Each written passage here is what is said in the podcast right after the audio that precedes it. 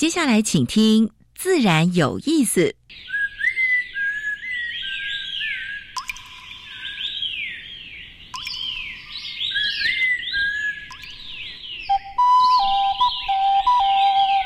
大自然是最能启发人心、最迷人的教室。透过鸟语、虫鸣，顺着山峰、水流，教给我们自然万物的盎然趣味与生命智慧。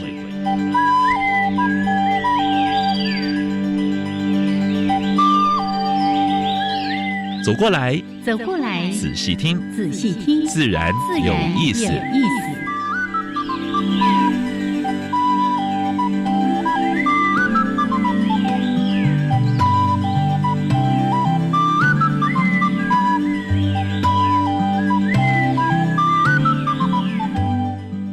Hello，亲爱的听众朋友们，大家好，欢迎收听教育电台。自然有意思，我是平视，我是燕子，好，刘老师。天气逐渐放放晴，是，而且有点温暖。但今天又是开学日，这个才是让大家绷紧神经的 一个重要的事情。对，所以如果上学的时候呢，哎，发现小朋友有流鼻水或者有。有发烧了啊，咳嗽了，咳嗽了，或者不舒服，一定要马上反应啊，要到医院看看啊。所以，如果是流感的话呢，就在家里自主管理啊。如果比较严重的话，就是感染到诶武汉肺炎啊，就新型冠状病毒的话，要赶快要要要要要到医院去了。是是是，其实哦，过去哦，就家长都有这种观念，就是不要请假，不要请假，不要请假，没有，都觉得请假是一件很。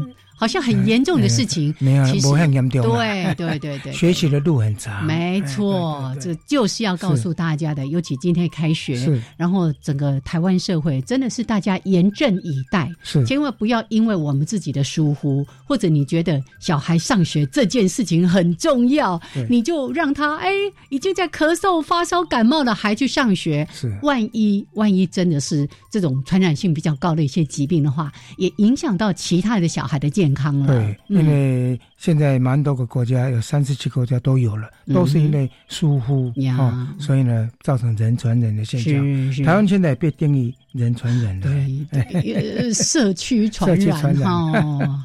好，来这个所有的这些健康的事情，尤其防疫，我们一直说的要靠所有的人一起来帮忙。对，嗯，我们目前台湾的表现都不错哦，不是只有政府表现，我们民众的表现也很好。希望好好做好这个围堵工作。是的，好，拜托大家，也谢谢大家。OK，真的希望大家呢都可以非常健康平安的度过这一波的疫情，度过这一关。希望是天气放晴之后呢，哎，大家的话心情也好啊。那这个，诶，这个病毒赶快远离。对啊，哎，接下来这刚开学没两天，又要放连续三天的假期哈，还是提醒这个少往人多的地方，公共场所少去啊。哎，吃东西的话，尽量在家里。不过这个好像也会影响到餐厅的 生意。对对对，好为难哦，真的是。哦，但是呢，就假日也请大家真的就多多的到大自然去走一走，到野外走一走啊，把自己的体能啊免疫力增强。是的，是不是？嘿，小米都唔惊哟。好来，那也欢迎大家呢，在每个礼拜二上午的十一点五分到十二点，一起加入到自然有意思节目的一开始，为大家安排两个小单元。这个单元是自然大小。是分享过去个礼拜全世界跟台湾有相关农业、环保跟生态的一些事件。嗯哼。那第二个部分，我们今天所介绍的是入侵种。今天燕子不知道要介绍哪一种入侵种。希望大家给大家讲哦。好，这个大家可能比较不清楚。哎，对，也是。呃，如果家里有有有种书铁的话，应该知道；但没有种苏铁的话，未必能够了解。但是它相似的种类哈，就是同科的，可能还蛮常见的。蛮多的，蛮多的。连我家的那个九层塔上面都看得到，真是让人生气。应该不是这一种了。对，不是这一种哈。好了，我们待会儿再来告诉大家。那另外呢，今天真的非常开心，邀请到一位贵宾。这是从我们前两三个礼拜有没有？不是在节目节目里面。面讲到台博物馆有一个会自然吗？我们把台湾的高手请来了，哎，今天要跟他对谈。是那一次呢，在谈这个会自然，那因为他其实是谈整个在从远古哦，就是几百年前的一些作品啊来看台湾。然后呢，杨老师就提到说：“哎，我们隔壁哦，隔壁林氏所有一个很厉害的高手，我们把他请过来。来，陈义明先生，对，他是台湾很有名的生态画家，是，所以他也画过，就是真正的那个。”哎，非常精密的科学绘画，是。但现在的话呢，他更轻松了。他说啊，那个哎，太伤眼力了，画生态画会比较轻松一点。人家是有越来越多的美感要抒发，所以呢，我们待会儿好好的来聊一聊，他这到底是属于哪一派啦？也不是野兽派，也不是什么印象派，到底是哪一派？叫自然派。让他自己来说 啊。好，待会儿呢，就听时间，我们再请陈一鸣先生跟大家好好来分享。走上这个生态绘图的这一条路上面，它有很多的快乐啊，是是是。OK，那先加入第一个小单元：自然大小事。风声、雨声、鸟鸣声，声声入耳。大事、小事、自然是，事事关心。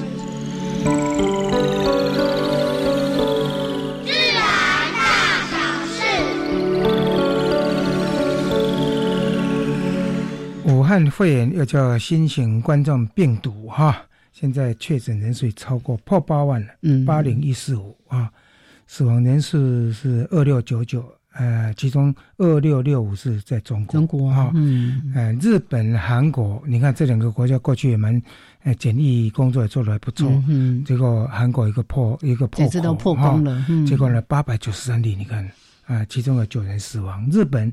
日本这出乎大家想象之外，有八百五十一例，其中有三人死亡；连意大利两百二十九有七人，伊伊朗六十一例有十二人，台湾三十例，其中有一人死亡，已经蔓延到三十七个国家啊！所以跟刚刚才跟大家提醒了哈，大家对这个病毒绝对不能够掉以轻心啊，不能掉以轻心啊，一定要好好围堵起来。不过，因为疫情停工两周，中国的碳排放竟然减了一亿公吨。哦，不过这个是暂时的了。是啊，在现在停工不止两周了了哈，大概应该会超过一亿公吨啊。但是，呃，很难想象哈。呃，包括他们过去因为烧煤烧的很多，还有炼钢哈，呃，其实都是化石燃料啊。对对对，还有化石燃料。那随之而来的是东非的蝗灾、沙漠辉煌。也是最近真很恐怖，看那个画面哦，连连飞机都不敢开，多到这个程度。那是二十五年来东非发生过最厉害的。现在听说已经达到，已经抵达呢，已经抵达印度跟巴基斯坦，所以各国都在绷紧神经了啊。所以这个因为蝗灾一过的话，它粮食今年的粮价恐怕会。也会上涨，大家也要稍微注意一下啊。然后中国在围堵，那台湾也为了王建杰，为了这个开会。大概台湾是历史上的记录是没有没有沙漠不会不会不会到台湾来，因为我们整个气候大概是东亚辉煌的那个亚种，大概有可能。但是呢，曾经历史上我记记得有三次了啊，有三次，但是呢都是局部危害了。那其他真正的蝗灾是台湾本土的，那个不是辉煌，不是迁移性的，不是迁移性的，都是比较定对对定栖地的，对对斑那个那一些土黄类的，然后的斑角黄之类的啊。所以，对大家也不要太忧心。但是呢，黄检局他们还是绷紧神经，包括中国的农业部，他们也是绷紧神经，因为很担心什么？担心像秋行金虫这样子，随着气流就飘进来，是飘进来落户的话，那产卵量是蛮高的哈。所以这个蝗灾的事情也是要注意啊。外来植物银河湾入侵，恐怕增加恙虫病的感染率了啊。呃，这是由师大的学者专家跟呃疾管局跟疾管合作，他们因为恙虫病在离岛，包括蓝屿，包括绿岛，嗯，包括澎湖，每年都会发生几百例啊。那用虫病的话呢，现在是有特效药了，所以大概不会造成死亡。过去的话，以前是很很危险的，现在大概死亡率不到一 percent 啊，但是要住院一段时间，因为他脾脏会肿大，会发烧啊。是蛮可怕的哈，在银河湾呢，他们是在那个澎湖，他说用住家的调查，住家附近还有耕作地，是。还有银河湾的栖地，结果发现说银河湾的栖地密度最高。哦，尤其在冬天，其他的地方已经很少了，但是呢，它那个地方大概很适合那个恙虫在里面。变成个庇护所，嗯嗯嗯，所以银河湾多的地方少去了，不要赤脚了。那个杨杨老师就提醒我说：“你那么喜欢去澎湖哦，你不要去闯那个。”我说：“放心，我绝对不会没事跑到那个银河湾的那个林地里面去的。”要呃，其实呢，就是要穿袜子了啊，穿鞋子啊，不要不要裸露，穿鞋子、袜子，然后呢，脱经经过那条拖鞋下来。检查有没有被被被被什么虫子咬了？你是说，就像我们在雨林要检查一下有没有被蚂蟥咬一样？对对，一样了解了解。嗯，因为很多年轻的，像我们学生也喜欢到南去调查，嗯，我都会提醒这样子啊，因为样因为都是样样子比较多的地方，是是。它的中间记住，我记得是几器签署哦，好好好，所以这个也要注意了哈。新北市的人有机会跟他当邻居，这个邻居呢是。哎，好像消失很久了。黄鼠狼给鸡拜年吗？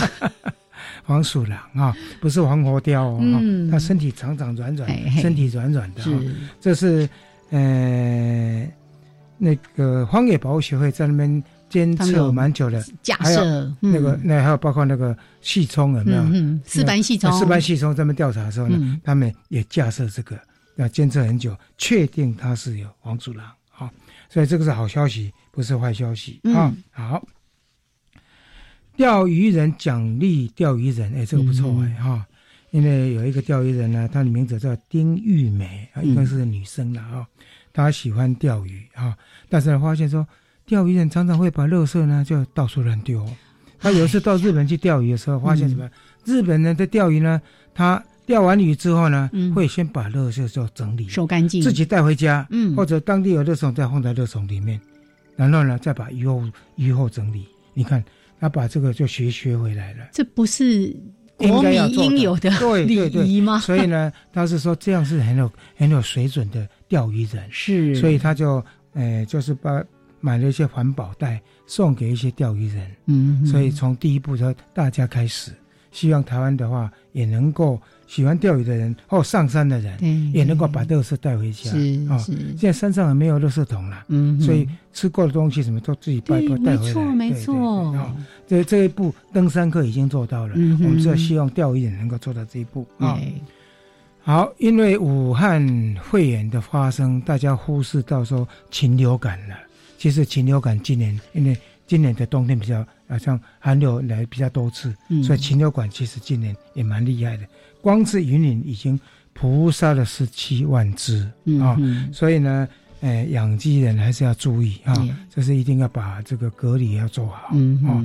有一发生有疫情，一定要通报，马上做扑杀，就是把一样把病人做阻隔啊。对，其实这个很类似我们之前在说到，我们现在都在关注这个新型冠状病毒，但事实上流感，流感造成的这个死亡更多啊，流感死亡率也蛮高的。好，最后一则讯息跟大家，呃，分享的是台电今年统计出来说，今年燃气发电比燃煤，哎，超过一点点，好好，首度黄金交叉。啊，然后希望在未来燃气发电的能够比把燃煤的慢慢慢慢淘汰掉，因为燃煤的话脏电呐，它造成的污染，它造成的污染是比较高的。嗯，好，这是今天的自然大小事。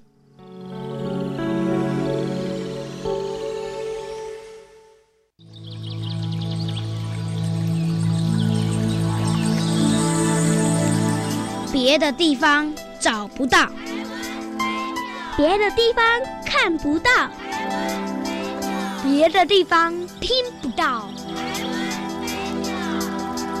台湾。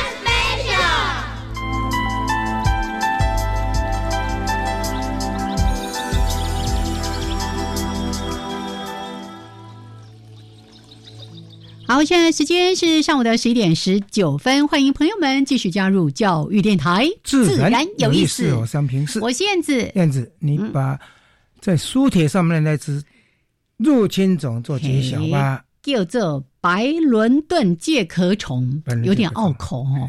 对，但是呢，它那个样子啊，应该是从它那个样子来做命名的。那个介壳虫应该大家还蛮常蛮常见的，有时候在郊山啊，甚至你家里面种植的蔬菜或者是一些盆栽，还蛮常见这种介壳虫的。管理的话，它就大概它就来了，就来了，而且它会透过蚂蚁帮忙。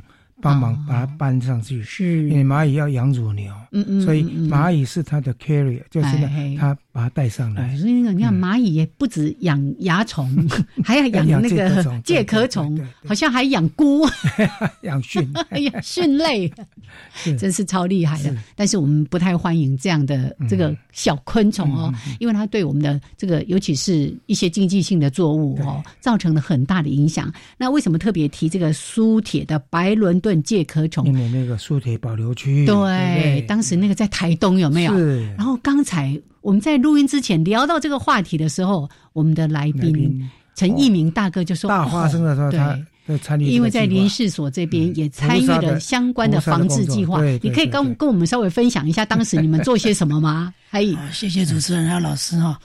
对，那个就是刚刚好我们那个时候那白伦敦介壳虫这个这个部分，我们有。参与到，嗯，那个是由呃，其实一开始的时候是二零零五年，白伦敦介壳虫哈就已经入侵到苏铁保留区了。是，在在更早几年，其实是在平地危害那个我们种的那这个叫呃琉球苏铁。嗯哼，那呃真正发生问题就是他们跑到保留区里面，因为我们知道这个这个台湾苏台东苏铁是我们。等于是台湾的国宝一样的东西，对，那所以我们那时候就启动这一个监测，那可是要到保留区哈，其实是非常的。难呐，因为光为了这个，我为了这个去勘察了三次，真的哈。哎，那个路很难走，而且都是碎石坡，那真的是那个最辛苦的。老师，你看，我们就没有像老师这么辛苦了，因为后来是林务局就安排了那个呃空总呃空勤队的这个直升机了。哦，你坐直升机去的，对对对，太好命了，对，太好命了。不过我们也走过好几次，我们也曾经被困在里面，因为天气不好，不好，直升机没办法来接，我们就想办法要走出来。那要过溪流，要过十几次。对，因为那个路崩坏掉，路崩坏是是。那那时候进去就是做一个监测，对。还有另外一个有做一个嗯粗尾虫哈，那时候从泰国引进的天天敌嘛，对的这一个释放了，是。那是平科大，平科大那时候在繁殖的，对对对。好，那其实是对那个呃苏铁保留区的台台东苏铁造成很大很大的冲击哦，它的死亡率超过很高很高，超过一半，已已经靠近靠近那个接近比较低海拔的那地方，死的就差不多了。对，是是，就剩下没有几个。不过我们最近这。就是后来的那几年呢，最近这计划停掉了，因为有点有点困难。是。那呃，后来那几年是有发现它的这一个好像开始在达成平衡了啦。本土的出尾虫。对，有本土出尾虫。另外就是说，呃，死亡率跟这个这个这个输铁的，就是它会越来越少，越来越少，它的传播就变得比较困难。嗯嗯。因为这个当初也是我们保保护区里面第一次用保留区里面第一次用农药药剂，因为入侵种第一个进来的话呢。没有办法，我们的法规里面就这样规定。嗯，所以那时候也评估说，哎，是不是先压下来？嗯，后来好像效果，因为喷药效果很难喷，因为地形的关系，所以后来就因为也也考虑说会不会危害水源，所以喷药的部分就结束掉，开始去找天敌。这我大概有了解到，一开始的时候就是采用这个喷药的方式，后来就发现没办法做，为什么？因为喷药需要水。嗯哼，那苏铁都长在那个峭壁上面。哦，对对对，是没有没有水，离那个水源就蛮远的。蛮远，对对。嗯，当然后来就是没有这么做，也就是刚老师讲的，就是顾虑。水源的水源污染，后来就赶快找天敌。对对，那本来一开始是引进从泰国来的什么一个出尾虫，哎，后来发现我们自己的出尾虫也可以对治它，就对了。族群有一直增加上，因为后来泰国那个繁殖在平地还可以，一上山好像哎哎适应不良，而且后来繁殖屏东那边我们去看，好像患者不是很理想，后来就就慢慢的就发现说，已经本土出也涌出来了。而且危害好像没有过去那么严重。了，所以大概用本土的天气就控制住了。哦，对对，那目前是比较会接近平衡了，但是有一阵子没去了，可能要本来今年想找时间去，麻烦麻烦再帮我们 观察一下，真的是有点。所以那时候我们在也在建议说，就是采种哈，赶快就域外保护哈，然后等有一天如果是那边少的时候，赶快再移植到野外去。哎，所以大概有也是个方法，没错没错。好，那我们就稍微的了解一下，因为呢，其实如果大家稍微回想一下。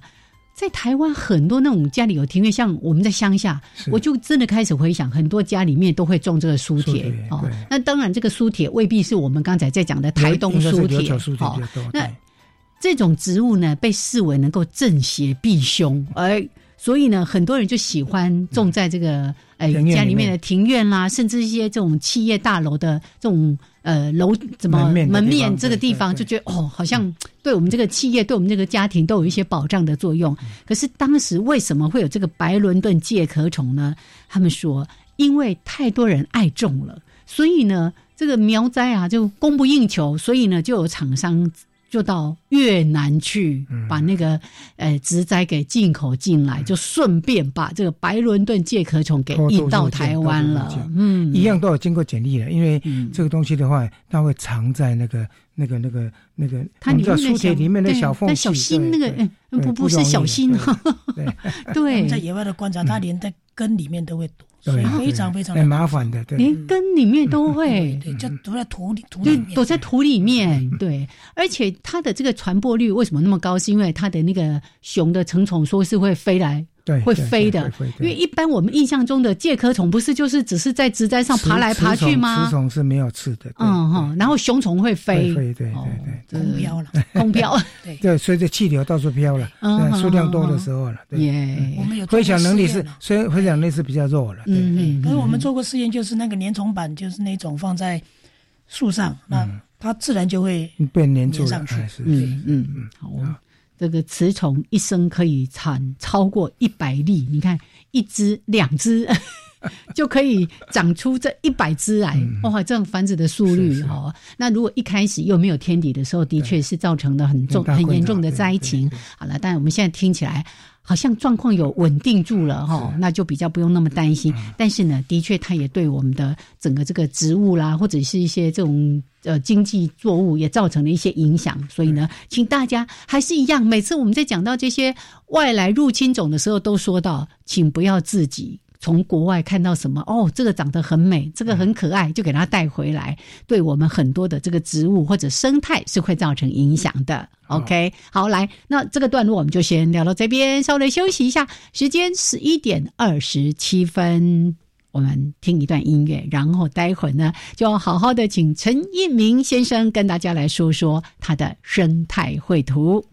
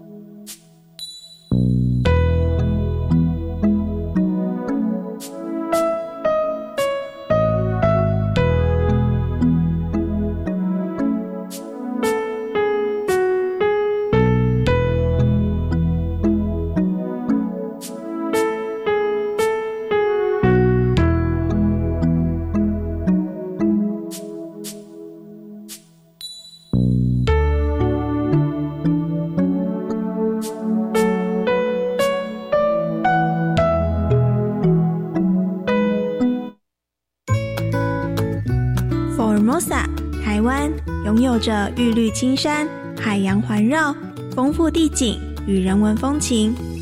出发吧，让朱琳、郭雄君、许燕、梳子在星期三的傍晚五点二十到六点钟，带您用五十二个户外教育好点子走出教室，来一场户外教育吧！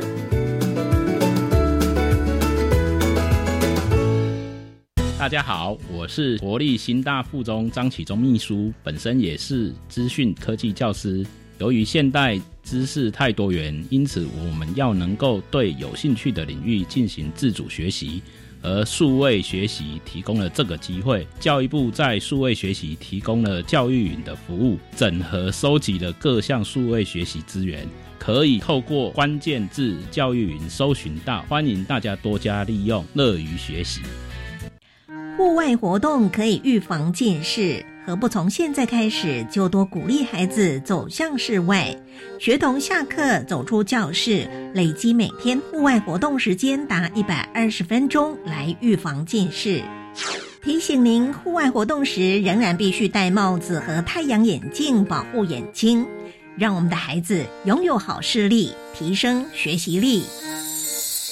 以上广告是由教育部提供。加外加外，阿玛波拉，扎根格玛西卡斯达斯，的加古拉布古列列。大家好，我是来自台东的胡代明，这里是教育电台。那罗哇那咿呀那呀哦哎呀，那是你呀鲁玛的呀恩，哦朋友们就爱教育电台。好，现在时间是上午的十一点三十二分，欢迎朋友们继续加入教育电台，自然有意思。我是杨平视，我燕子。我们现在所访问的是林氏所森林保护系的陈一鸣，他是国内很有名的生态绘画家。是我这两天就努力在网络上欣赏他的作品，真的蛮有艺术感的。是大家呢，只要打上“陈”就耳东陈一二三的一。铭就是铭记在心的铭，铭谢惠顾的铭。是你找到很多关于陈一鸣先生的介绍哦，就会看到他的作品了。嗯，他的水彩画画的相当好，是在呃这一辈的水彩画家里面，他是画的相当棒的。嗯，对，所以今天我们就把他邀请到节目当中。刚才还客串帮我们讲的这个台湾 special 里面，对，那。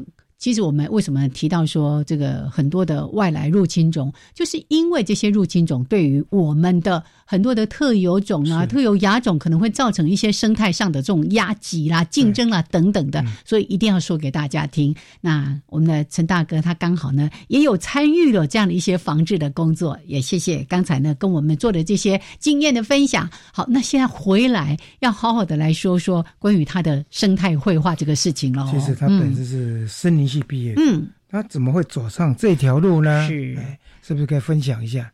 哎，谢谢老师啊，谢谢主持人。嗯，呃，其实我会走上这条路哈，好像也是命中注定了。哎，啊，呃，就是说我在呃我的家人的描述了，是说我大概从三三四岁就开始。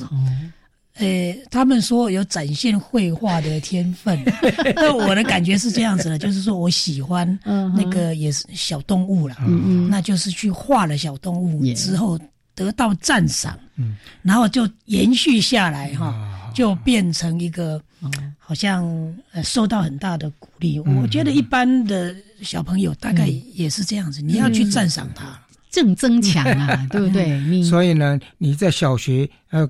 呃，初中，呃，那时候应该是念初中的啊。还有呢，到高中有没有参加什么美术比赛了，什么的绘画比赛了？经常，哎，经常得奖，经常都是不得奖。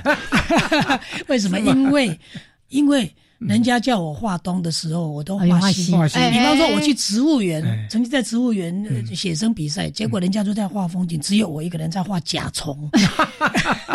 那怎么会得奖呢？那在以前来讲，这是一个很怪异的事情。画图怎么在画，都是在画这些昆虫啦、鸟啦什么东西的。所以那时候就命中注定，命中注定。所以从小就画自己想画的，因为。其实我们刚才这样说，他一路。就非常喜欢画画，但是好像都没有正式真正去什么拜师学艺，对不对？我我从来无师自通，对，没有去学过画。他他的资料里面是这样子，所以是更自由的，嗯，就自由创作，没有受到限制。对，因为你从很小就开始画了，嗯，那所以你的历经的时间非常非常的，是非常非常的长。那在这个中间，你就会去演演进演变，一点一点的学了哈，是，就慢慢形成自己的风格，也算是。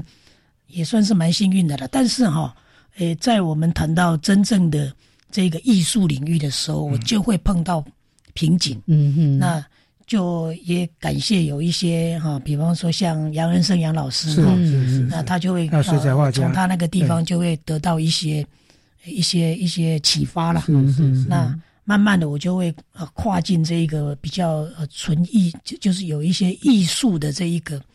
这个这个成分呢，可以加进来，那让我的这个作品整个会更加丰富。嗯，你们两个的画风也不一样。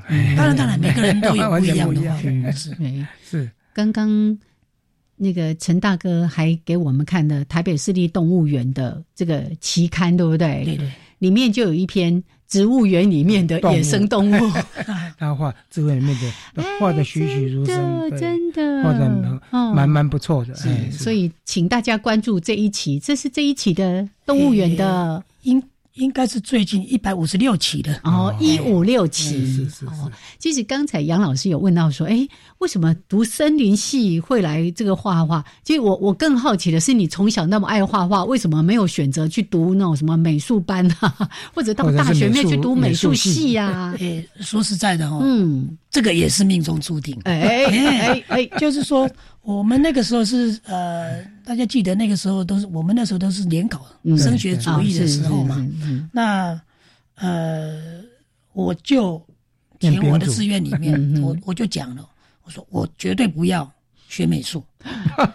因为我希望我能够对大自然，因为大自然是我喜欢画的，我希望能够更深入的了解它。是，于是我当时呢就只填了五个志愿。是，我记得被老师还有那个家长啊念到臭头念到臭头。嗯，哎，因为我那个前面那什么我都全部放弃，我就填森林、畜牧。哦，就只有这个。是是是。那后来我就进文化大学森林系去念。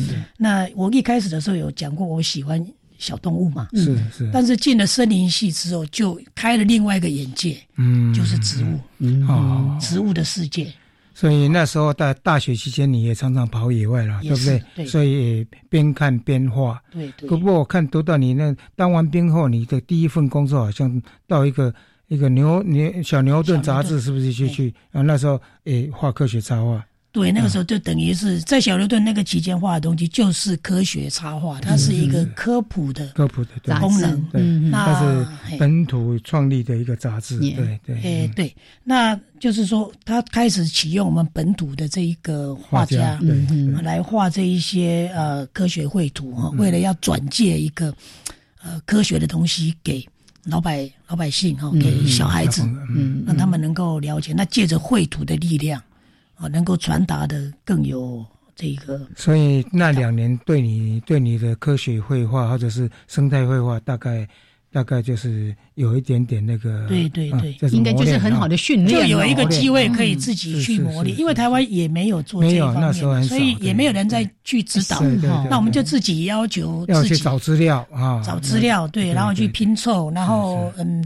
基本上，我当时就已经有具备。我那时候记得，差不多那个年代，《联合报》有一篇文章哈，诶，在副刊的，嗯，他谈到是大猩猩，嗯，结果画出来是一只黑猩猩，一个很美很有名的插画家。我看了之后，赶快再打电话去给那个主编说：“哎，你这个画错了。”哎，后来。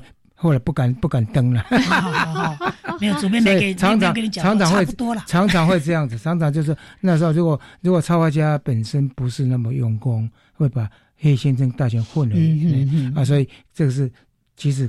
跟着科学绘画啦，生态画最基本的，是是是，那是一个启蒙的时代了，应该这么讲。对，那个画家还很有名哦，插画家很有名。好，我们就不要说他是谁了哈。当然，当然不能讲。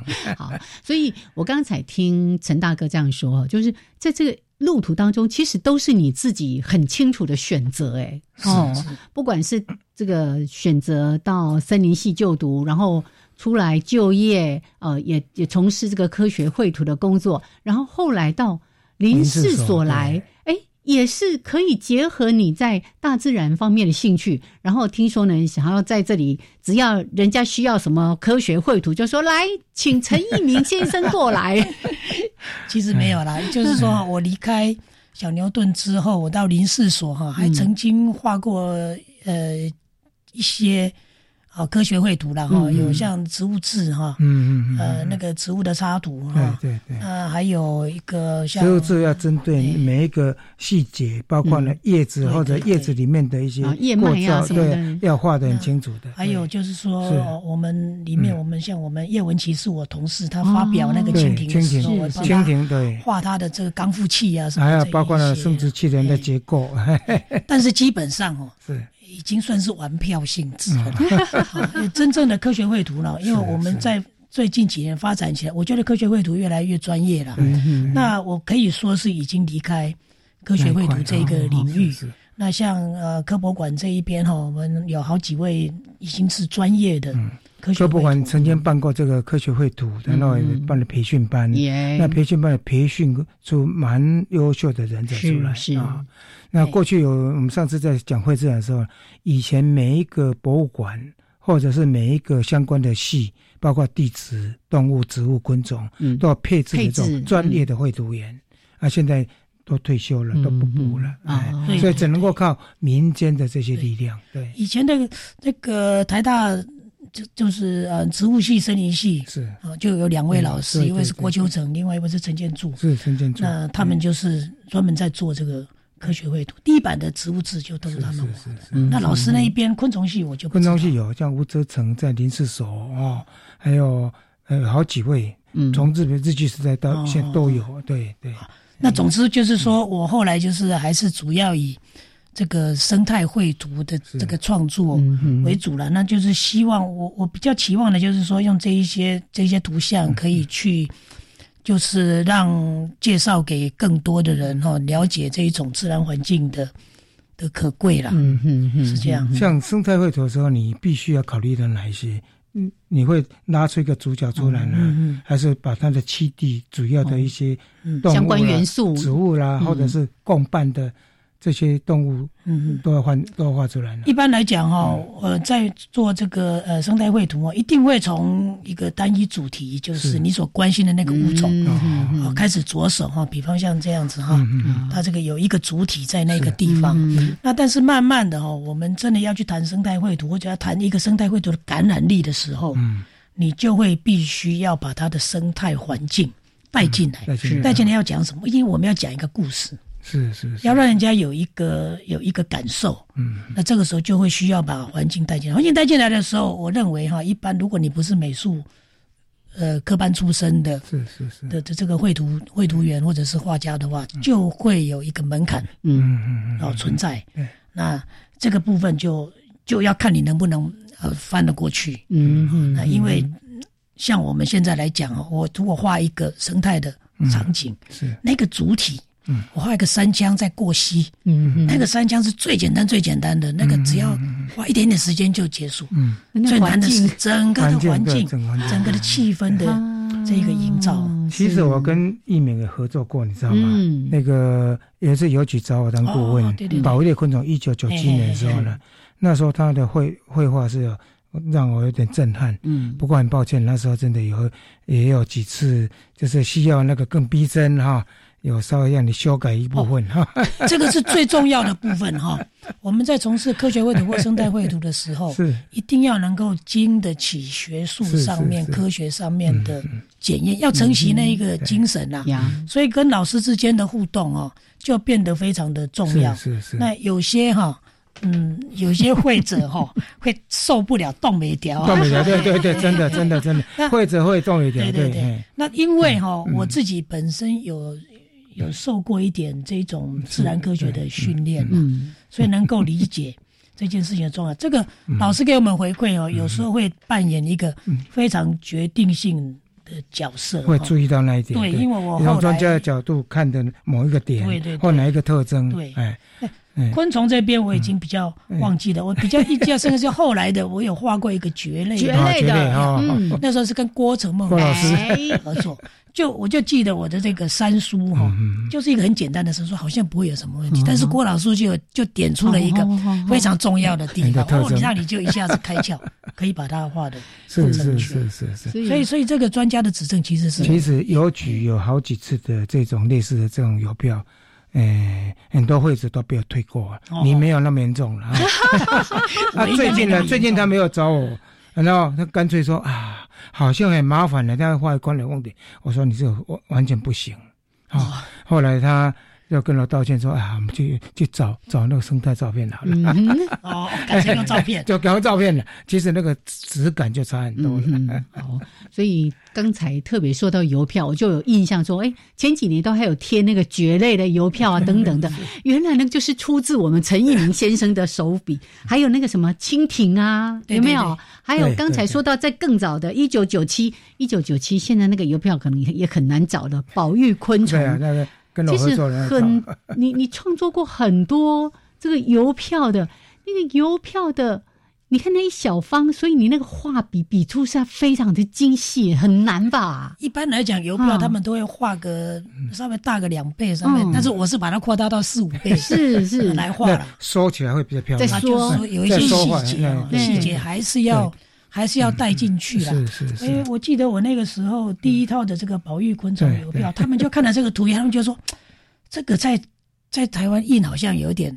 嗯，难，把它送到瑞士去 制版哈。但是后来这还不错，后来就好像我们邮票就没有再拿过去。后来的对对对，是 那第一套走。对对，真的好。这个其实我们陈一鸣先生他举办过的这个大大小小的这个画展非常非常的多哦，包括还出国去做那个国际巡回展等等的。所以如果有机会，真的哎，在他下一次办展览之前，大大家可以先在网络上先看看他的创作哦。那刚才也特别提到说，在生态绘画这个部分，它不完全是一个只是个人的创作，美美那个艺术的创作，它还要本于真实性哦。啊，甚至呢，像刚才说到了，有时候它还要符合一些相关的功能性啊等等的。所以对一个会者来说，那个挑战性是很大的哈。哦，是是，所以嗯。所以讲起来，这个就是生态绘画跟一般的这一个自由创作一个很大的差别了哈。这个这个在国外其实是一个独立的一个一一个领域然后他们叫做 wildlife painting，他讲的是野生物的绘画，绘画，他们倒不是用生态这个。是是是，OK，好，我们待会儿再继续来好好的说一说，在这个创作过程，尤其刚才说到了很多，哎，在这个过程当中。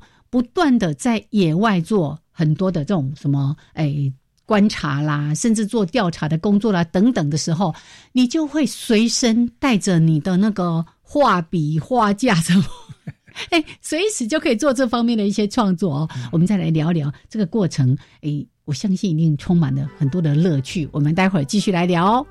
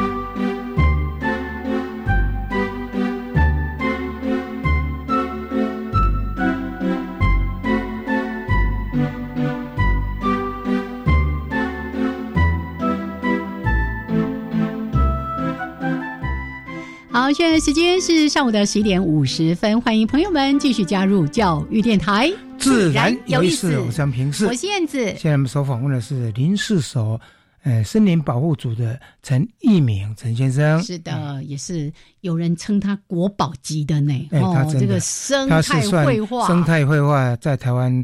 诶，自创的，而且算是比较早期的，对，没有错，很自然派的。从民国之后了，或者是那个那个五零年代之后，它是算算是比较诶杰出的一个。是，像我们经常都在说师法自然，是他的绘画真的就是这样子。我们来聊一聊，你在。一边工作的过程，当然很多的这些绘生态绘图可能也是你的工作内容之一。但我觉得可以把兴趣跟工作结合在一起，然后随时这样来做这个事情，是一大人生一大乐事啊！诶，我记得哈，那可能最从从最头从头讲起也蛮有意思的啦。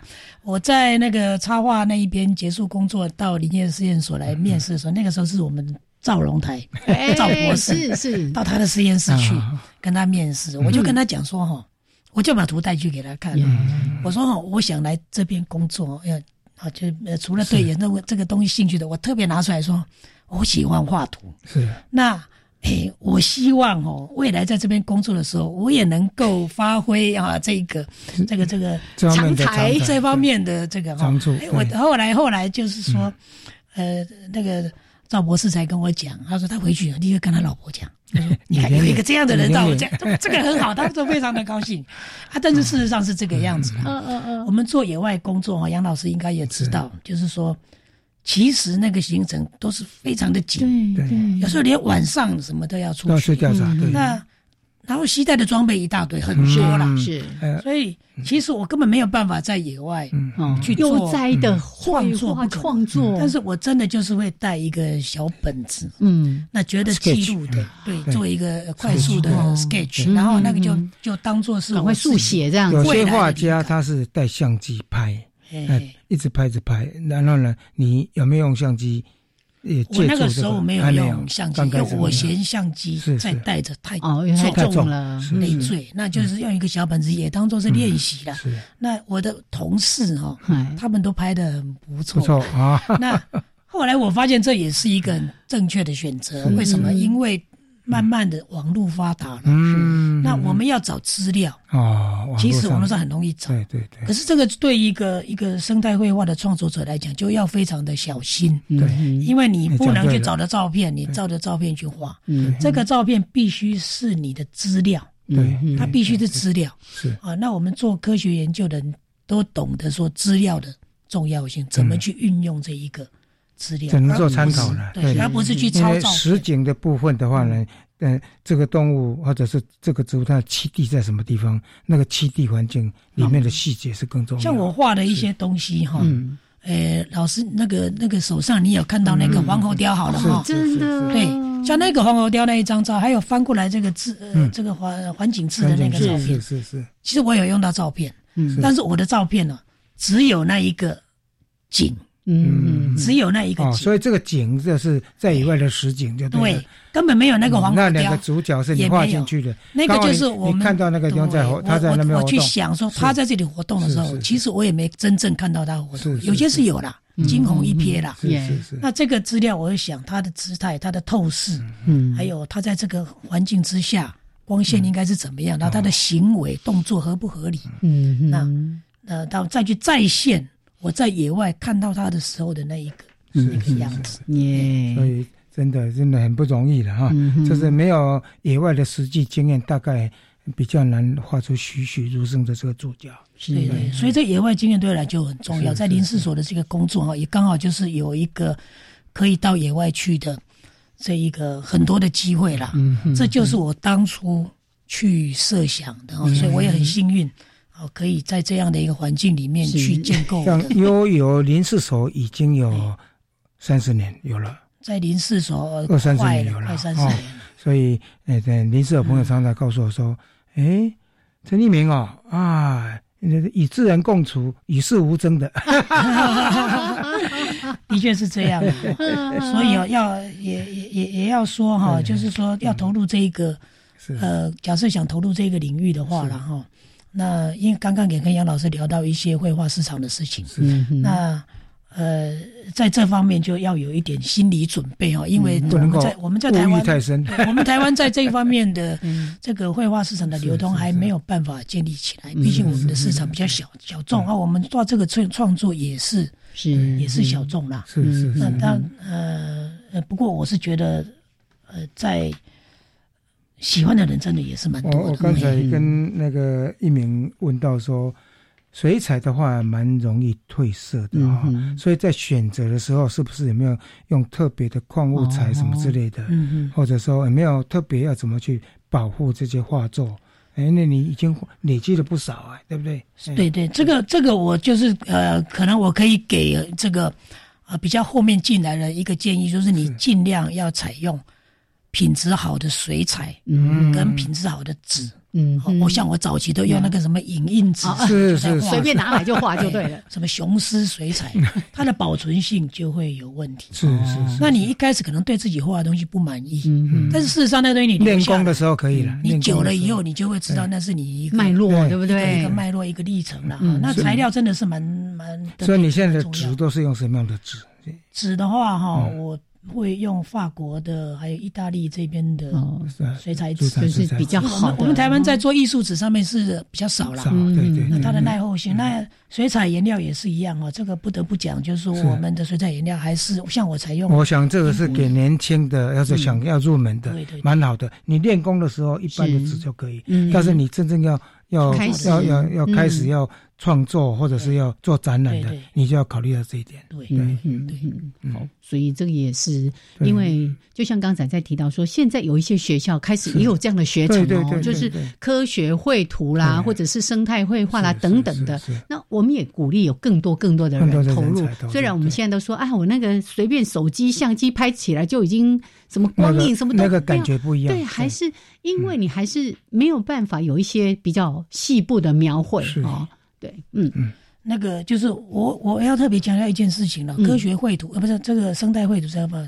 画生态绘图的人心里面，我认为，嗯，他一定有一个使命感，嗯，就是希望我们的环境，嗯，能够变得更好，嗯，那我这个就是因为为什么我们能够一直投入在这里面，因为我们希望能够影响更多的人，嗯，能够对我们的环境保全产生作用，而不是自己的名誉。嗯或者是自己的画卖的好不好真的，对，这也是我们为什么要做这个节目，为什么请陈大哥来一个很重要的原因呢？非常谢谢。对，你看你你把这些。美好的生物，然后它的整个栖地环境做的这么精致的这个描绘，然后又充满了美感跟艺术性。其实大家我们经常说哦，当我看了，我欣赏了，我感受到哦，原来大自然这么美好，有这种珍惜的心情。还有一个，他对自己是精益求精的要求。是是，他有一句话蛮感动的，他说：“永远觉得不够好。”哎，好，这个蛮棒的啊。所以而且会挑话的毛病，挑自己的毛病。对 对对，挑毛病很重要。我们也祝福这个陈大哥在。生态绘画跟整个生生态啦、森林保护的这条路上，未来越有一些发展跟成果。好，那我让我们也可以看到更多您的作品，是分享给大家。是的，那今天非常的感谢陈一鸣陈大哥，谢谢。好，我们下礼拜见喽。OK，拜拜，拜拜。好，啊，开学了，真的要注意自己的健康，也注意家人的健康。是的，真的，谢谢。